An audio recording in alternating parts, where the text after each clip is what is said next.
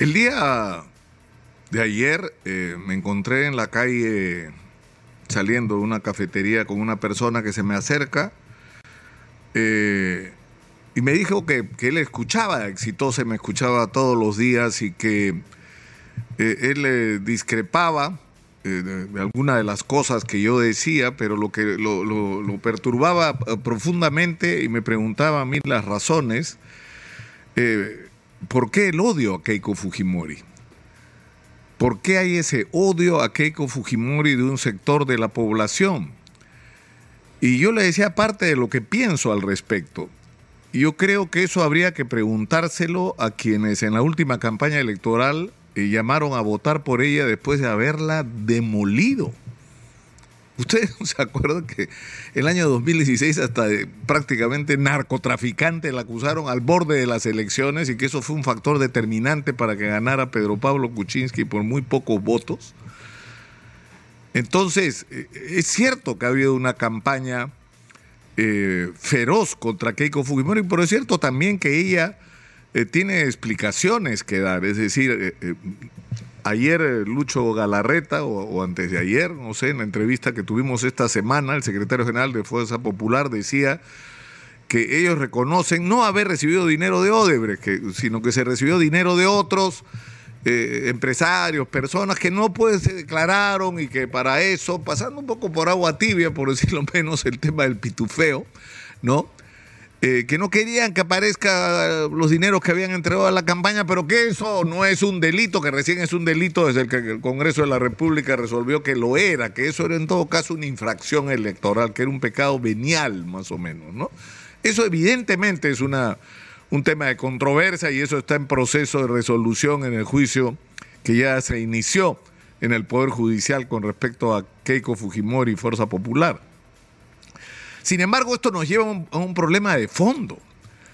Y el problema de fondo es que en realidad nunca hemos sido capaces eh, de, discutir con serenidad y, con un mínimo de eh, inteligencia eh, cuál fue el papel real que cumplió Alberto Fujimori en la vida nacional y qué de lo que hizo estuvo bien y qué de lo que hizo estuvo mal. Y el problema que hemos tenido es que hubo un sector que se declaró en guerra contra lo que ellos llamaban la dictadura de Fujimori, eh, atribuyéndole todos los crímenes imaginables, algunos verdaderos y otros falsos, eh, pero que en realidad el objetivo era sacar a Fujimori y su entorno del gobierno y a Montesinos para tomar el control de la sartén ellos. Porque fíjense lo que pasó después de haber, después de haber atacado tanto a Fujimori, terminaron aplicando la política económica y social de Fujimori. Y eso, si bien tuvo la virtud de que se mantuvieran algunas cosas que se habían hecho bien, no corrigió nada de lo que se había hecho mal. Es más, lo empeoró porque los niveles de corrupción a los que hemos llegado luego han sido pues simplemente sin precedentes. Sin precedentes. Es decir, había gente que se la pasó cacareando contra Fujimori y lo único que querían era agarrar el chupón de la mamadera nada más. Era lo único que les interesaba. Y odiaban a Fujimori porque se las había quitado y la querían de vuelta. Eso era todo. Esto, eso es lo que ha consistido en los últimos años. Entonces, yo creo que este es un momento extraordinariamente importante para que hagamos un esfuerzo para tratar de con serenidad decir qué cosas hizo bien Fujimori. ¿Estuvo bien que nos reincorporáramos al mercado internacional? Por supuesto que sí. ¿Que la economía se abriera? Por supuesto que sí. ¿Que atrayéramos inversión? Por supuesto que sí que nos volviéramos a convertir en un país confiable en el mundo y no unos perromuerteros, como que fue como nos dejó el primer gobierno Alan García. Que se lograra superar la hiperinflación que teníamos en ese momento donde tú no sabías si la plata de hoy te iba a alcanzar para mañana, porque todo subía de precio todos los días. Eso estuvo bien. Y estuvo bien que se terminara lo peor de la guerra contra Sendero Luminoso y que se terminara además con inteligencia, que se capturara la cúpula sin disparar un solo balazo. Y eso es cierto, no es un mérito de Fujimori y Montesinos, es un mérito el de ellos el haber permitido que los policías y militares que ya habían aprendido la lección, ¿no? De que el ojo por ojo no era la manera de derrotar al, al senderismo, sino el uso de la inteligencia y el ganar a la población al lado de las fuerzas del orden era la estrategia correcta. Por eso se derrotó a Sendero y el, el MRTA. Y eso es un mérito que no se les puede negar porque el país se pacificó. No nos debería costar tanto. Pero por el otro lado, hay que señalar con absoluta severidad que así como hubo un plan para abrir el país y traer la inversión, no había un solo plan de desarrollo para el país. Lo que hubo fue un proceso de desindustrialización, como ha señalado Guido Penano. Es decir, no teníamos un proyecto nacional. Y no solamente no teníamos un proyecto nacional, es decir, íbamos a abrirnos a la inversión, se iba a generar muchos recursos.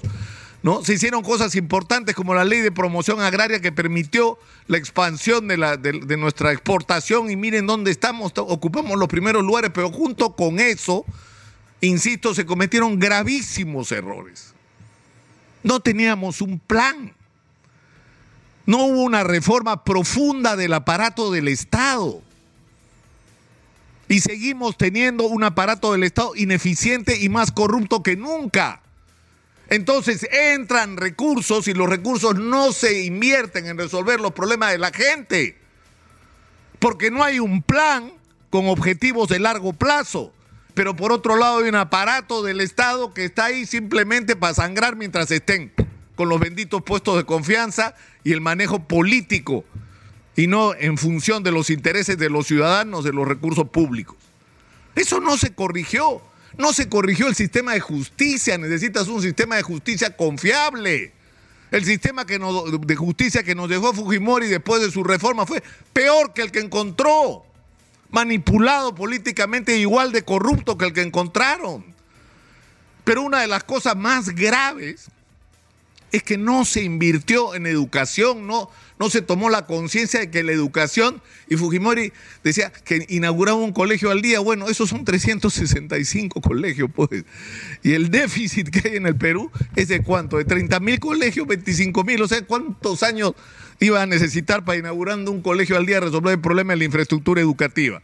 Y no era el problema de la infraestructura solamente el, importante. Había que levantar el nivel de nuestros maestros, capacitarlos, entrenarlos. Había que tener una estrategia para cambiar la currícula, pero para eso había que tener un plan. O sea, una educación al servicio de un plan de desarrollo. Pero si no había plan. O sea, nuestro plan es vengan, inviertan y ganen dinero y por ahí nosotros nos enchufamos. O sea, más o menos. Entonces, yo creo que este es el momento de, llevar esta discusión con, con serenidad, porque fíjense cómo da vueltas el mundo. Los que le tiraban piedras a los cristales del Fujimorismo son los que lo defienden ahora. Los que decían que había que hacer una asamblea constituyente, ¿eh? asamblea constituyente el año 2000, 2001, ahora ya no se acuerdan. Ahora dicen que la constitución del 93 está muy bien y que no hay que tocar nada de lo fundamental de esa constitución.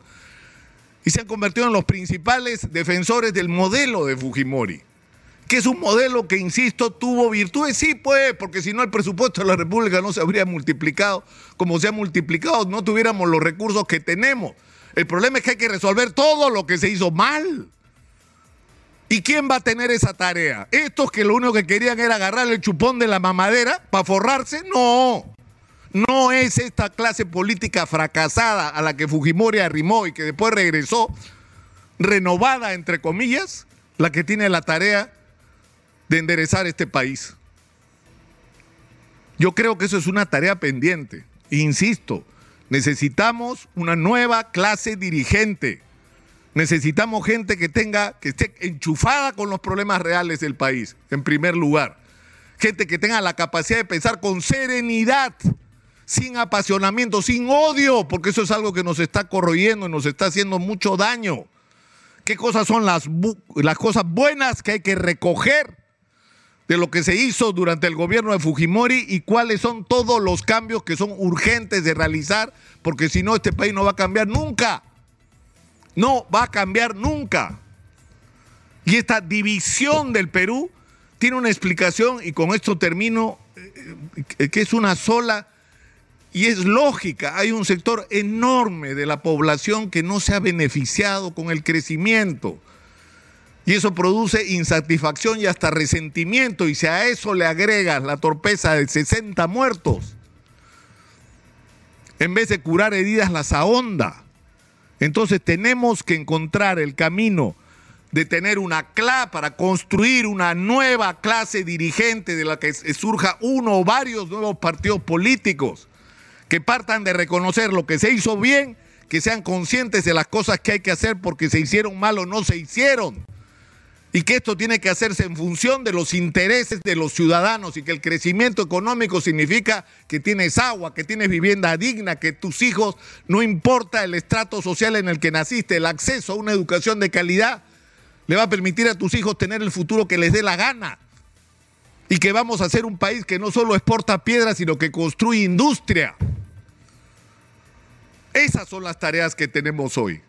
Pero insisto, estos protagonistas de hoy, estos que nos tienen revolcándonos en el fango, estos que nos traen noticias que dan vergüenza, por ejemplo, al Congreso de la República, no es la gente.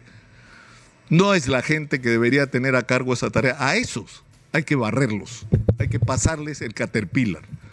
Soy Nicolás Lucar, esto es Hablemos Claro, estamos en Exitosa